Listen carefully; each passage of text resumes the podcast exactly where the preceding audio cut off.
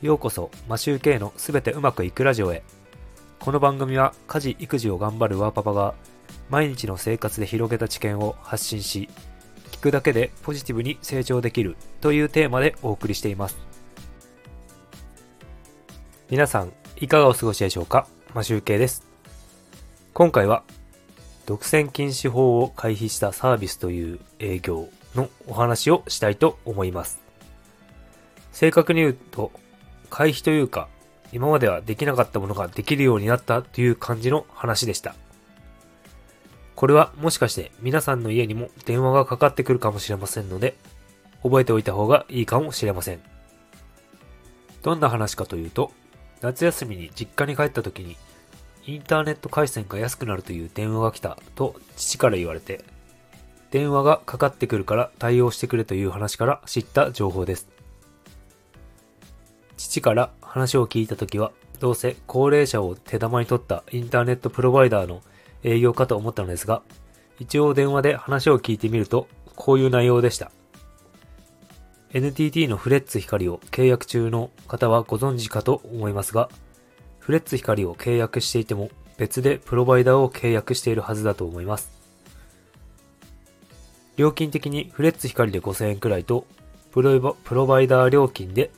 1000円くらいかかっていると思います。そのプロバイダー料金1000円がなくなるという話でした。特に設定や機材の変更もなく料金が安くなるということです。いかにも営業っぽいので、なぜそんなことができるのか質問してみると、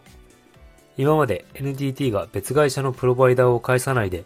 契約してしまうと、独占禁止法に引っかかるということでできなかった契約が総務省の許可を得て、特定の指定事業者を返すことで、別会社のプロバイダー料金を発生させずに、インターネット契約ができるサービスということでした。サービス名は、アット tcom という名前みたいです。アットマークに、t は、tcom はアルファベットで、そのまま tcom ですね。これを調べてみると、単純に ISP インターネットサービスプロバイダーでした。要するに、